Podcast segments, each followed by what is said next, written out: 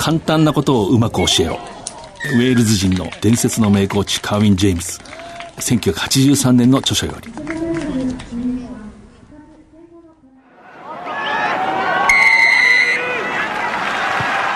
藤島大の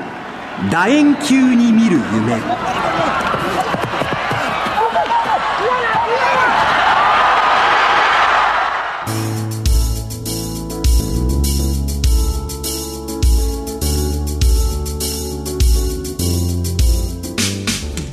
ばんはスポーツライターの藤島大です。第1週の日曜夜9時半からラグビー情報をお届けしています。今夜のゲスト元日本代表スクラムハーフ後藤翔太さん。現在早稲田大学コーチ。そして株式会社式学に勤務しています、えー、まずはこの1ヶ月を振り返ります、えー、日本代表候補、まあ、ウルフパックと呼んでいますけれどもスーパーラグビーレベルズの下部チームに39対12で勝利、え、3月末からの強化試合を5勝1敗で終えました。現在およそ60人の代表候補選手、まず40人程度にこう絞り込まれて、だんだんこう輪郭が明らかになってくるはずです。スーパーラグビーのサンウルブズ6月1日東京秩父宮ラグビー場でオーストラリアのブランビーズと対戦しました。サンウルブズ敗れました。今季とうとうホームで勝てませんでした。日本ラグビー協会の新会長に元日本代表の森重隆副会長が昇格する見通し。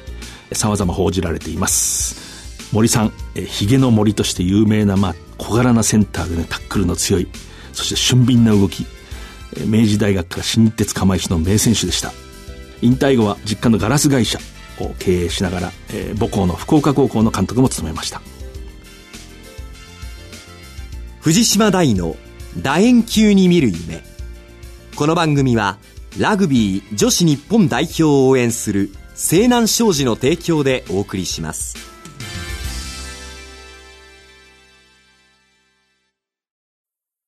今ここから始まってゆくつながってゆく最初は日の当たらない存在だった。私の夢だけど今や世界が舞台となった。一人じゃないあなたと輝き桜リサイクルモアウィーキャン西南商事はラグビー女子日本代表を応援しています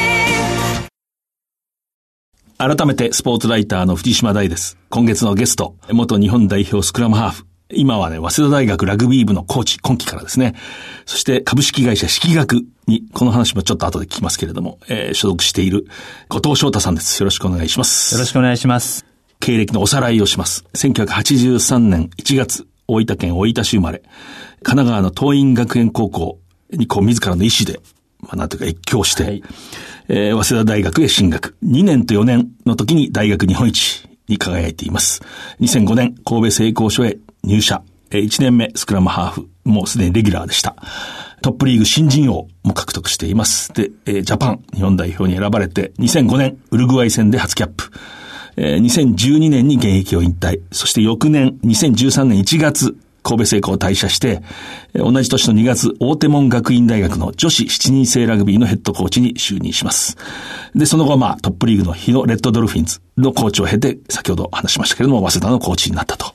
うことです。で、まあ、今日、後藤さん来ていただいたんで、どうしてもこのキャリアを見ても、コーチングの話かなと。指導の話ですね。はい。はい、で、なんか今の仕事もそれに関係しているということで、私もちょっと興味があるんですけど、式学っていうのはそのビジネスコーチングっていうんですか？そうですね。企業のまあ、いわゆるコンサルタントというか、研修をしたり。はい、そうです。で、一般的にそのラグビーのコーチングと、例えばその企業のコーチングというか、まあ、研修みたいなものは重なるのか重ならないのか多く重なると思ってまして、で、ビジネスで、まあ、式学も組織としてこう、どうあるべきかという、こう、原理原則をお伝えしていくっていうところがコンサルタントとしての仕事なので、そういう意味では多くの組織に通ずるところがあるなというふうに思ってます。はい。あの、実はその式学の今、社長が、安藤光大と今私呼び捨てにしましたけれども、私が早稲田の大学のラグビーのコーチをしてる時の選手でした。部員。大阪の北野高校から入ったセンターでね、こういう本当に頑張り屋の。確かに彼が今、起業して成功したそうですね。上場を果たしたんですよ。はい、そうですね。今年の2月に上場、えー、私にとってはいつまで経ってもあのセンターの ボロボロの酸素を求める口をこう、いつも開けた、えー、安藤光大なんですけどもね。感動しますね。それで、ね、あの、後藤翔太と、はい、僕に、僕にとっては、あの、僕が1年の時の4年の先輩で、えー、ものすごく仲良くかったというわけではないんですけれども、僕が大手門学院で組織のトップとしてやってるというところで、また声をかけてくれて、それからのまたお付き合いというか、それでその式学を僕も勉強させてもらえて、大手門を勝たすことができたんですよね。うん、その時そのノウハウをあ、もうノウハウはちょっと教えてもらっていて。安藤小がこっそり教えてくれたわけです、こっそり教えてくれたんですよ。お前だったらいいよって言って教えてくれたんですね。はい。結局そこにはビジネスじゃなくて人情の世界がある。そうです、そうです。はい。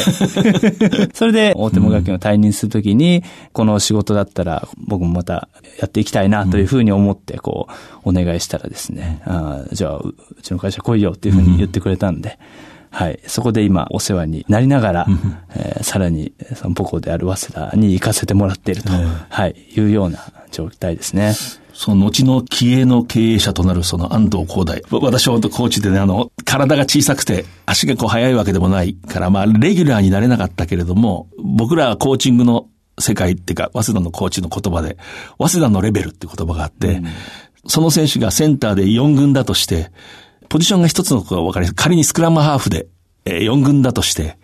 上の3軍、1軍、2軍、3軍の選手が怪我をしましたと。大学選手権の決勝がありますと。その時にスッとそのままそこに使ってもらえる選手、出場できる選手は、レギュラーじゃないけど、早稲田のレベルに行ってると。うん、でもその時、あ、あいつじゃ心配だから、例えばスタンドオフの二軍のやつを持ってこようとか、うん、ウィングの、あいつは昔ハーフで素質があるから、こっちにしようっていう風になると、こう、早稲田のレベルに行ってないと。うん、でそういう意味では安藤光大っていうのは僕の認識では、早稲田のレベルには行っていて、上から順番に怪我したら、もう全然平気で出せる。そういう選手でしたね。で、よく物質、あの頃まだ古い物質で、汚い部屋で、あの、埃だらけの部室で何度か会話したことがあって、安藤光大という部員の印象は、自分が本当に思ったことしか喋らない。うん、そういう選手の魅力があるんですよね。こう、うん、いつも何か考えていて、本当に考えたことを言葉にできる。ちょっと今思い出しました。それで、まあ、あの、ちょっと質問していきます。はい。大手門学院。で、最初、まあ、いわゆる大学生の女子の七人制を教えて、はい、えー、まあ、日本一になったんですよね。はい。2016年度。はい。まあ、実績あります。そして、その、同じ大手門学院の高校を教えて、うんはい、サニックスのワールドユース。そうですね。で、やはり、まあ、いわゆる、まあ、鍵括弧付きの世界一ですね。はい。で、まあ、そういう女子の指導をして、で、その後、日野レッドドルフィンズのコーチになります。はい、今度、大人の社会人というか、プロの外国人選手も含む、プロ、社会人混成の、外国人もいるチーム。で、今、大学の母校の男子の、まあ、コーチ。はい。やっぱり違うもんですかそうですね。やっぱりそれぞれのそのカテゴリーで勝つために必要な条件が違うと思うんで、うん、そういった意味では違うと思うんですけど、うんうん、本質的にあるチームをそこで勝たせるとか、成長させるっていうところの根本的なところには違いはないのかなっていうふうには思ってます。はい。こう人間は一緒ですか？変な話。こう、例えば。女子も。ああ、やっぱり同じだと思いますね。オールブラックスの選手も。ああ、同じだと思います。あの、もちろん、はい、オールブラックスの選手も教えたって言ったらなんか失礼かもしれませんけど、うん、一応コーチとして接することはありましたけれども、やっぱり彼らも同じようにこう、コーチングを求めますし、うん、基本的なことは大切にしますし、うん、どのレベルでも同じなんだなっていうのは改めて感じることはありましたね。はい。楽しいですか？コーチングって。やっぱり楽しいですね。うん、その選手の時は、こう、まあ一生懸命自分の体を鍛えたり練習をすることでなんとかパフォーマンスをこう上げようとするんですけども、こうどんなに頑張っても自分が選手としてこう伸びれる幅ってこう少ししかないと言いますか。うん、ただコーチでその多くの選手の能力を少しずつでも上げれたとすると、より大きな量を変えられるというか、うん、そういう意味では、その、コーチの方が、組織に対するこう影響度は大きくなるので、うん、そういった意味で面白いなっていうふうには思いますね。うん、はい。あの、過去に、例えば、最初に、まあ、現役の選手で、まあ、トップの選手ジャパンですから、はい。今度、指導する側に回る。はい。難しいことありましたか？まあ、自分ほど上手い人はあまりいませんよね、そこに。えー、そうですね。特に女子で、こう、ラグビーもやったことのない、うん、で、かつ7人制のラグビーっていうところもあったので、全く別競技、うん。うん、全く今まで自分が経験したことのないことをやったことはないけど、まあ教えるというか、コーチングするんだっていう意味で、もう一度最初から考え直したというか、うん、そういったところはありました。うん、だから今までのその選手としての経験をそのまま、えー、選手に伝えたってことは一度もなかったですね。うん、自分がやった練習を選手にやらせたこともありませんでしたし、今必要だと思うことをもう一度こう考え直して、そこで、えー、自分でプログラムを組んでやらせてみる。うん、それで、まあ、当然多くの失敗が出るので、うん、それをまた修正していくっていうところの、こう、繰り返しだったなと思いますね。はい。なるほど。例えば、初心者に教える。はい。難しさ。それこそ、タックルダミーというものがあるんですけど、それにちょっと触れただけで、ワンワン泣いてたよ。それで泣いちゃったら、うん、もうラグビーは永遠にできないんじゃないかなっていうふうに、えー、思うような選手もいたんですけど、うん、えー、その選手が体を張ってタックルをしたり、うん、トライをしたり、えー、もっと言うと、ラグビーも全く好きじゃないけど、うん、お父さんに女子ラグビーに入れって言われたからやらされたんです、みたいな選手もいたりして。やらされたと公言してしまう。そうです、そうです。ラグビーなんか好きじゃありませんとか言われてですね、教えてて、そんな選手が、でもそのチームでキャプテンになり、うん大会で優勝してラグビーが大好きですって言いながら、えー、卒業していくシーンとかも見るとですね、うん、これは何にも代え難いこう喜びだなと思いますね。うん、例えば、この日のはい。レッドドルフィンズに入ると、はい。バックグラウンドがまた様々ですね。もともと強いチームにいたベテランの選手もいる、生え抜きの社員の選手もいる、はい、それこそオールブラックスの経験者もいる。はい。難しさありました？あの、非常に難しかったと思います。あの、うんやっぱり選手それぞれの利益とするものが違うと言いますか、もちろんある人はある程度お金を稼ぎに来るところもあるし、まあラグビーをここでできればいいんだっていう人もいるし、で、トップリーグに昇格する前からいた選手もいるので、そういった選手はもう本当にまさかトップリーグで自分がプレーするなんて思ってもなかったっていうようなあの選手もやっぱり様々いるので、そういった利益感覚が違う選手たちに一つのそのターゲットを定めさせてですね、うん、えー、向かわせるっていうのは、これかなり難しかったと思います。もちろん、あらゆるそのバックグラウンドを持った選手がいるので、それこそ一人一人違ったアプローチは必要なんですけれども、その中でもしっかりと自分のこう軸をぶらさずに、この組織はこういうことを目指してやっているんだっていうことを、よりこう明確にこう定めていくことの大切さっていうのをこう感じたというか、やっぱりそれで一人一人に合わせてしまうと、別に、えー、僕はその日本一になろうと思ってやってないんですよね、とかっていう選手がいたりとかですね、そういうのにやっぱり一個一個合わせていくと、あの、やっぱり非常にこう難しくなってしまうので、自分のその軸をしっかりと持つこと、揺るがぬ意志を持つことの大切さっていうのは改めて感じました。はい。私の勝手に死と思ってる大西哲之助さんの口癖というか、まあ、よく文章にも書いてましたけれども、多分陸上の男子の100メートルのコーチがいると。はい、で、戦前の、まあ、オリンピックの選手だったと、コーチは。うんで、今の選手がいると。はい、しかし、その選手にしたら戦前の記録なんて、今の女子より遅いと思うと。うん、だから俺はこうやってたって言ったって聞かないんだと。うん、じゃあどうするのか。要するに未来を語るんだと。うん、自分が11秒で走ってて、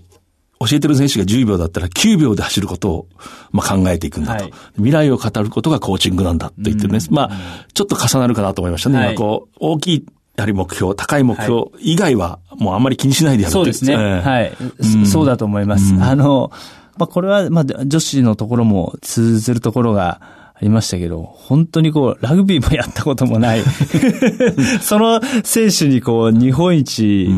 に向かわせるっていうのは、まあ、かなりエネルギーがいることでありましたし、それでまた、まあ、日野の場合は、ターゲットや意識があまりにも差がある。もちろんオールブラックスだった選手は、日本一をこう狙って当然やりますし、またオールバックスに戻るっていうことももちろん狙ってますし、そういう選手と、日本でずっとやってきたっていう、うん、トップリーグではないところでやってきたっていう選手が一緒にやるっていうのも、これはかなり、あの、難しいところでもありましたね。あの、やっぱり、ただ強いチームで勝つことが絶対条件である、そういう組織ではないところで、でも価値を求められるっていうところで、えー、必死に頭を使えたっていうのは、うん、はい、最高の勉強の機会だったなっていうふうに思います。それでまあ、縁があって、はい。まあ、母校の早稲田大学に、この春から、はい。来て、戻ってというんですかね。はい。今度、ここはここでまたちょっとバックグラウンドがいろいろでしょう。そうですね。高校ジャパンのような選手が 何人かいるけど、はいはい、同じ学年に、あの、浪人した弱い学校から来た選手もたくさんいる。うん、そうですね。ここはどうですか？そこもかなり感じるところがあります。うん、あの、こういう言い方したら申し訳ないかもしれませんけど、才能っていうのは、あの、残酷だなっていうふうなことも感じることは多々あります。ただ、やっぱり、その、どういう方法であれ、早稲田大学のラグビー部に入ってきた、こう、選手というのは、皆が一様に、その、日本一をターゲットに、その、望んでるっていうところだけはですね、揺るがないところ、変わらないところだと思うんで、久しぶりにその、早稲田のラグビーの中にこう、はい、まあ、帰ってきて、まあ、現役の時と比べて、うん、やっぱ学生の気質なんて同じですか？それはですね、これ時代だとかって言うとですね、あの、お前も古いやつだな、みたいな風に言われるかもしれないんですけども、やっぱり当然ですけど、僕の時代には SNS も、なんかスマートフォンもありませんでしたし、そういう意味ではやっぱり時代は違うのかなっていうのは感じます。その日本一っていうところをターゲットにしてるということは同じだったとしても、それに向かう意思がこう表に出てこないような、こっちから見るとそんな気がしたりとかですね。うん、えー、そういった意味ではなんか違うような気はするんですけど、うん、ただ根本的に勝つために必要なことっていうのは、僕も僕の以前のことはあまり勉強ができてないので、こう、わからないことはいっぱいありますけど、うん、やっぱり本質的なところっていうのは、昔も今も変わらないところがあると思いますんで、うん、そこにしっかりアプローチをして、早稲田ラグビー部の力になれたらなっていうのは思ってるんですけど。例えば、後藤さんのポジションであるスクラムハーフ一つにしても、はい、まあ、頂点はキャプテンの斎藤直人、はい、これは僕の意見ですけども、すでに国内のトップ級のスクラムハーフだと思うんですけれども、うん、で、多分4軍5軍の選手になると、はい、パスがおぼつかない選手もいるでしょ。そうなんですよね。だからあの、僕ちょっと明日、パスミーティングをしようかなって。ちょっとあの、考えてるところなんですけど、うん、でも本当に取り組む姿勢は、選手たち素晴らしいので、うん、で、話したらわかりますし、うん、うん、っていうところで、きっちりとしたアプローチをして、技術を伝えて、ぜひ、組織としてはっていうか、その斎藤キャプテンを脅かすような存在が、勉強で入ってきたけど、赤黒のレギュラーにこう袖を通すような、そういう選手が増えてきたら嬉しいなと思うんですよね。現に、まあ僕が今年から早稲田のラグビー部にかからせてもらって、春の早慶戦だったんですけど、そこで赤黒を着たハーフのリザーブの選手は、まあその前の試合が初赤黒で、4年生になって初めて赤黒のジャージをこう着れたっていう選手なんですよね。その選手も本当に、まあ僕が教えてっていうことではないと思うんですけど、ずっと頑張ってきて、まあ僕がちょっとこうアプローチしたことで、一気に、はい、素晴らしい選手になんかこう変わってったなっていう感じがするんですよね。これはだからあの、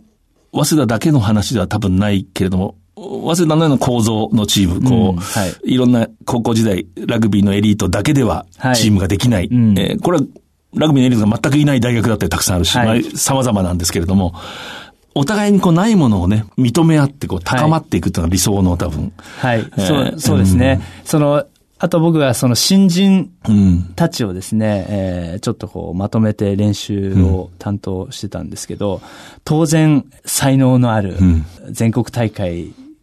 こう優勝レベルの、えー、選手たちもいますし、勉強で去年までサークルでやってたみたいな。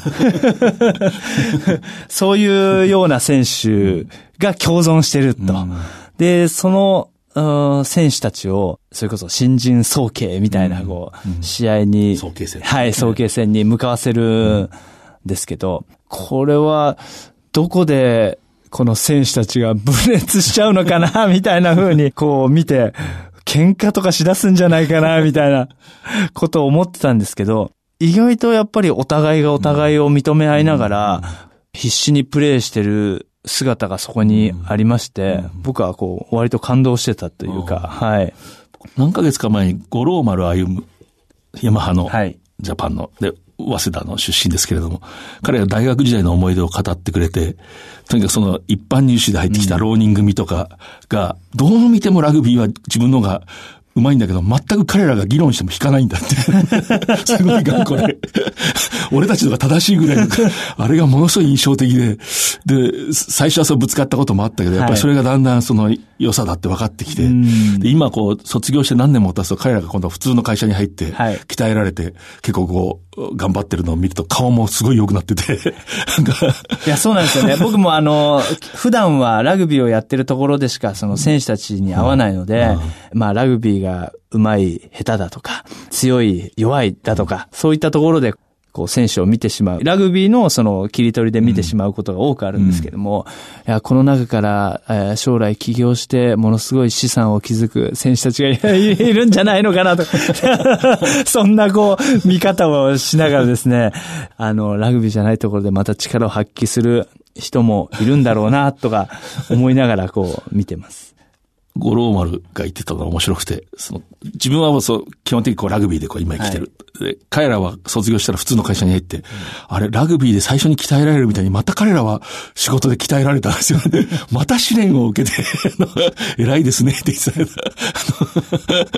確かに。そうですね。うんはい、でこれもね、2017年度まで早稲田でコーチをしてたメカル慎吾っていう、うんはい、あの、彼はその早稲田大学出身じゃなくて国際武道大学っていうところの出身で、はい、まあ初めてそこからヘッドコーチも一度やったんですけども、彼が最初に早稲田のコーチをやった時の印象を聞いたら、技術とかは、俺ここでレギュラーになれるなと思ったと。自分が現役だったら。うんむしろそう思った。ところが4軍の選手とか5軍の選手を教えたときに、人間ここまで努力ができるのかと思ってびっくりしたって言ってましたね。つまり、どう見ても素質はないんだけど、はい、ものすごい努力を毎日してると、そっちがむしろこうびっくりした。うまさはそんなに変わらなかったはい、自分は下部リーグだったけれど。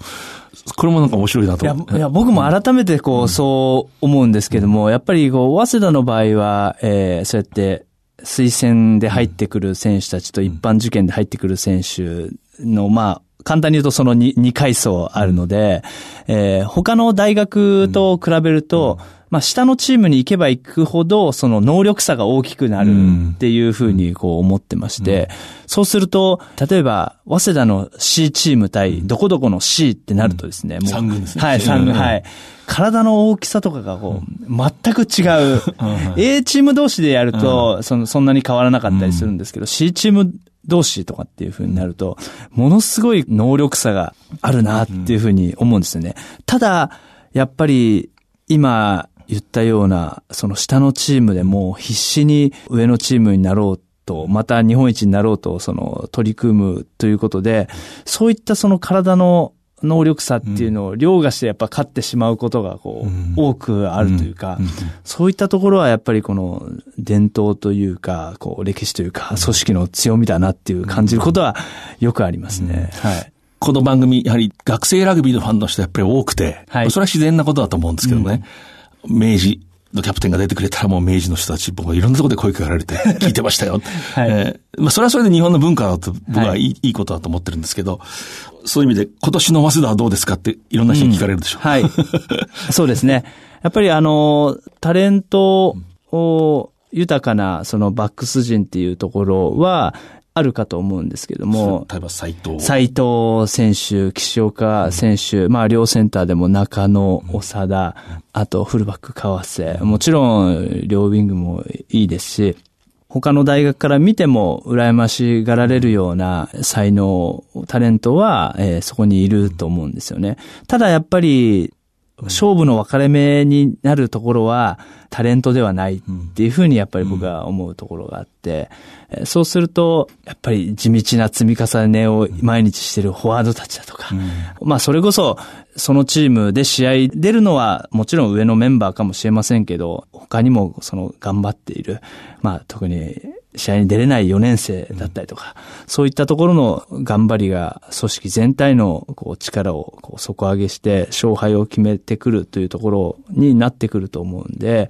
まあそういったところで、えー、まあ去年を優勝した明治大学さんとか、えー、まあずっと強い帝京大学を含め、まあ強豪校にどこまでそのタレントではない本質的な強さで勝負ができるのかっていうところが、改めて肝だなっていうふうに感じます。うん、で、そういったところで、やっぱりまだ、えー、早稲田ラグビーは、まだ弱いと、うん、日本一に達するレベルではないというふうに、今の時点では、その、感じているので、まあ、なんとか秋までの、こう、時間で、えー、そこを底上げできるように、えー、アプローチしたいなっていうのは思ってますね。はい。あの、同じポジションの斎藤直人選手は、こう、率直にどういう評価ですか？うん、あのー、もちろんその運動能力っていうところでも非常に高いですし、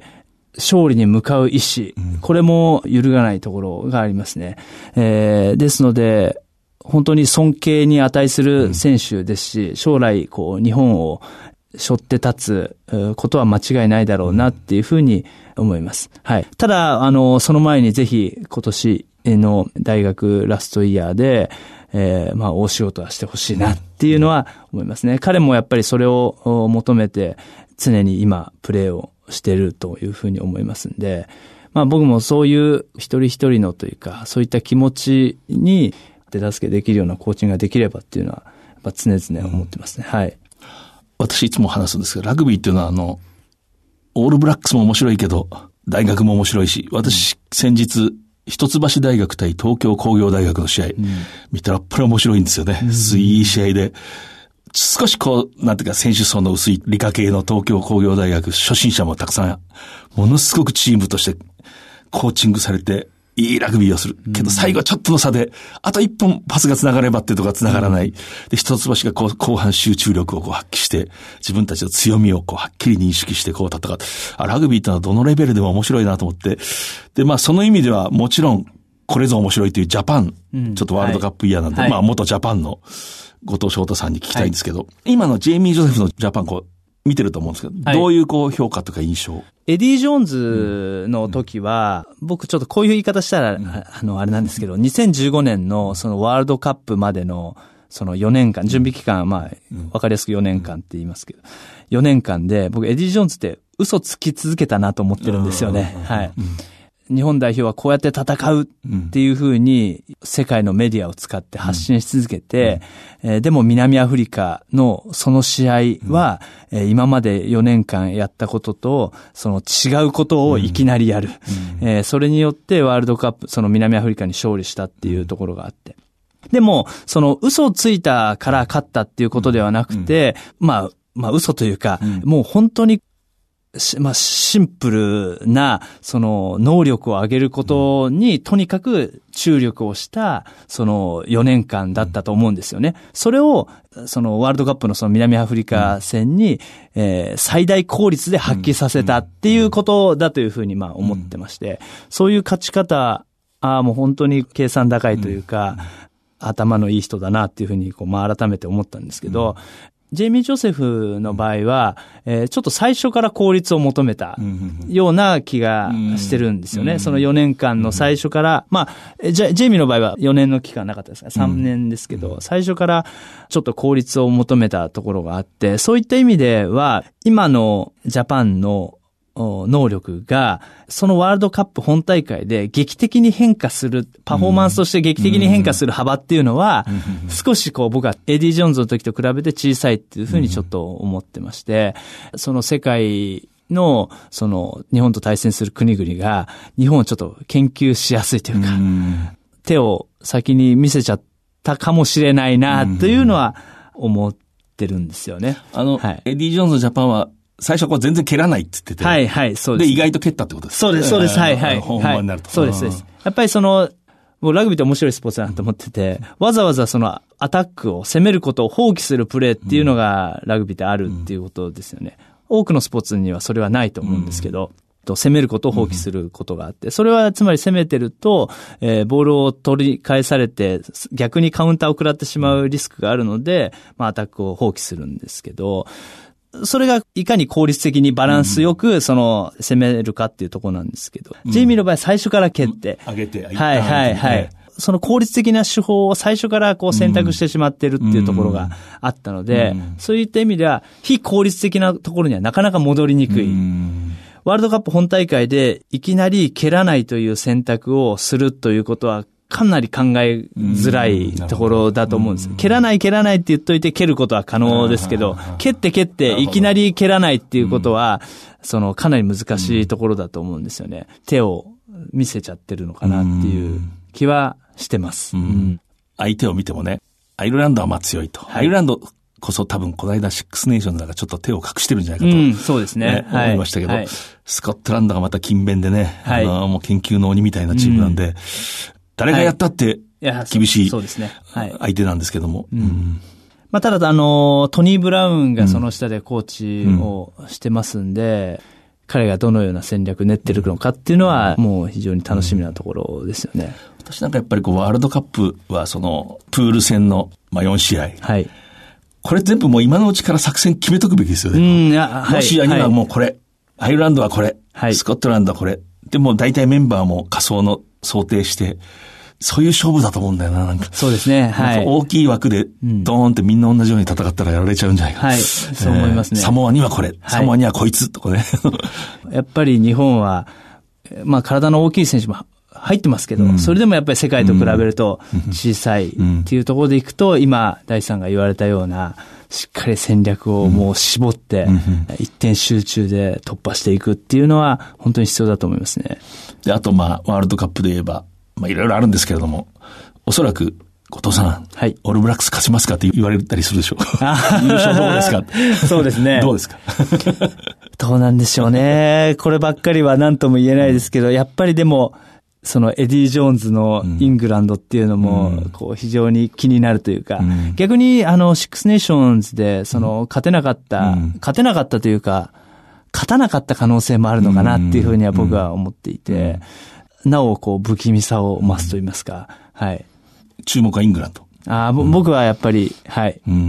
ん、イングランド注目ですね。はい。ね、見たい試合なんてありますか？この試合が注目してる。全試合も注目なんですけど、うん、なんていうんですかね、才能が、うん。躍動するっていうところでいくと、まあ誰が見てもオールブラックスの試合はこう、うん、面白い試合になると思うので、それはもちろんもう確実に見ますし、うん、えー、ただ、えー、ラグビー強豪国でないっていうふうに言われるところも限られた資本、能力の中でそれをどこに集中させるのかっていう戦略も見たいので、そういった意味ではもうまあすべての試合を しっかりと目に焼き付けたいなっていうふうに思います。はい。あの、今こう、大学生教えていて、はい。世界のラグビーとの関係っていうんですか、こう。うん、例えば、やっぱり今、トレンドの戦法というのは、大学なんかではみんなこう、いろんなチームが。そうなんですよね。えー、そこは僕も、苦しいという表現でいいのかどうかわかんないんですけど、うん、あまりにもやっぱり情報が、こう、瞬時に広まる時代なので、それこそオールブラックスがどうやってトレーニングをしているのか、うん、またどういう戦略で物事を考えているのかっていうことが、うん、えー、わかりますし、知ることができる。で、また、その、効率的な戦略っていうのを、当然、その、あらゆるチームが取り入れようとするので、うん、えー、やっぱりやってることがですね、その、均一化してきちゃうっていうのは、やっぱり、思ってます。うん、なので、その世界のラグビーを見ても、トップリーグの試合を見ても、うん大学の試合を見てもですね、ある一定の教科書から導き出されたような、あ戦略を取ってるチームが多いと思ってます。で、そのまあ今、早稲田がやってることもですね、まあ一般化されたものに近いものであるなというふうには思ってます。ただ、そうすると、その、もちろん効率的な、うん、えー、戦略だからこそ多くのチームに採用されるとは思うんですけど、うん、そうすると結局、その能力差が勝敗を分けるということになると思うんで、そこではやっぱり勝負しちゃいけないっていうことになると思うんですよね。そこでやっぱりこうしっかりとこう練って練って、うんうん、えー、まあもちろん戦略も練るし、選手の能力も、えー、しっかりとその練って鍛え上げていくっていうことが大事だと思いますし、うん、世界のラグビーが関わってるチームからですね、そこを真似したいなっていうふうにこう思われるような、まあそんなラグビーができたらいいいいなとは思ってるんですけどね。うん、はい。例えば、わかりやすく言うと、私今、コーチの現場に戻って普通の公立校の普通のチームをもし教えたら、うん。世界のラグビーがどんなにラック1人しか入るなっつっても、8人全員入れって言いますね、最初。8人、フォワードは全部8人全部走ってボール取れっていうのは何ヶ月か必ず、やらして、キックオフのレシーブなんかも、リフティングなし。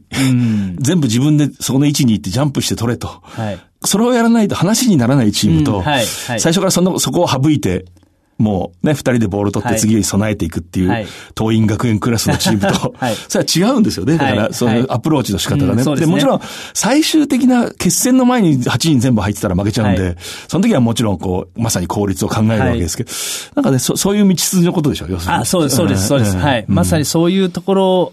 がないと、やっぱり能力の劣るチームが、能力が勝るチームにこう勝つっていうことは、実現しないだろうなっていうのは思いますね。うん、はい。僕、例えばその一橋大学、東京工業大学を見たばっかりなんですけど、一橋大学も本当にこう、知性的ないいラグビーしてます。だけどあれがもし目標が、B リーグから A リーグに上がるだけじゃなくて、例えば、慶応や早稲田を勝つに、やっつけるってもし目標を立ててたら、うん、やっぱり、あの、8人全員ラックに入る練習から、はい。そうですね。始めた方がいいかもしれない。はい、タックルばっかりやったり、あの、めちゃくちゃフィットネスをつけたりすることが必要かもしれない。はい。それはまあ、目標との関係もあるし、また、僕が言ったようなチーム作りすると、私もほぼそういうことをしたことあるんですけど、途中嫌なことも起きるし、選手は嫌になるしね。何ですかこれ今、8人全員入るなんてありえませんよって それでコーチは戦っていかなきゃいけないし。ね。はい。まあそういうプロセスをね、まあエディ・ジョーンズさんのジャパンもちょっとそういうところありましたよね。はい、そうだと思います。やっぱり普通じゃないアプローチなんで。そうですね。でもだから直前に変えるときは強いんですよね。はい。一つの鍛えられたこう、ベースがあるんで。そうですね。平均的な五角形を作らないというか、能力をある一点だけこう、尖らせる、うん、まあそういったアプローチは本当に必要だと思います。うん、ただ、当然リスクも、どこかを尖らせるということは、どこか削ったり、へこませるっていうことなんで、まあそういったリスクを取るのが怖いので、こう、平均的な一般化するような戦術というか戦略を多くのコーチは取りたがるんだと思うんです。ですね、まあ、久しぶりにその、まあ、まあ、母校のラグビー部見てますけど、ラグビーってあんなに激しいスポーツなのに、最も激しいプレーをしなきゃいけない、その、スクラムを組むフロントローの、まあ、奴らっていう言い方しちゃいますけど、奴ら本当に優しいんですよね。お前たちなんでそんなにいいやつなんだ。どんなにそのきついスクラムの練習をさせられても、何一つ文句言わない。で、司令塔岸岡にいいように 走らされて。なんていいやつなんだっていうふうに思いながら、はい。こう、練習見てるんですけど、ね、はい。個性が全部こう、何かに役立つっていうね。うん、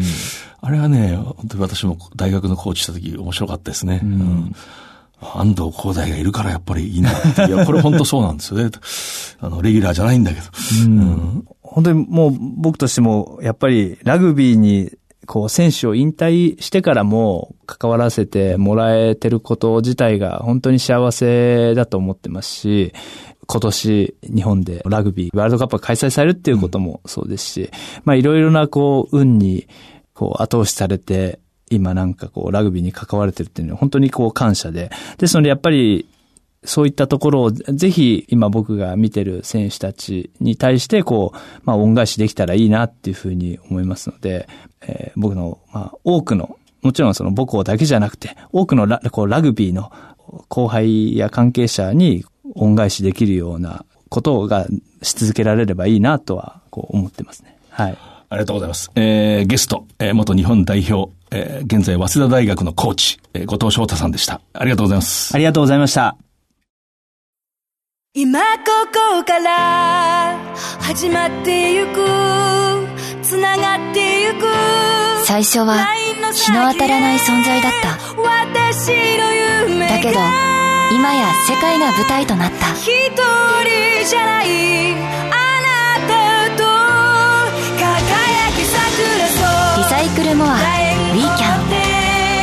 南商事はラグビー女子日本代表を応援しています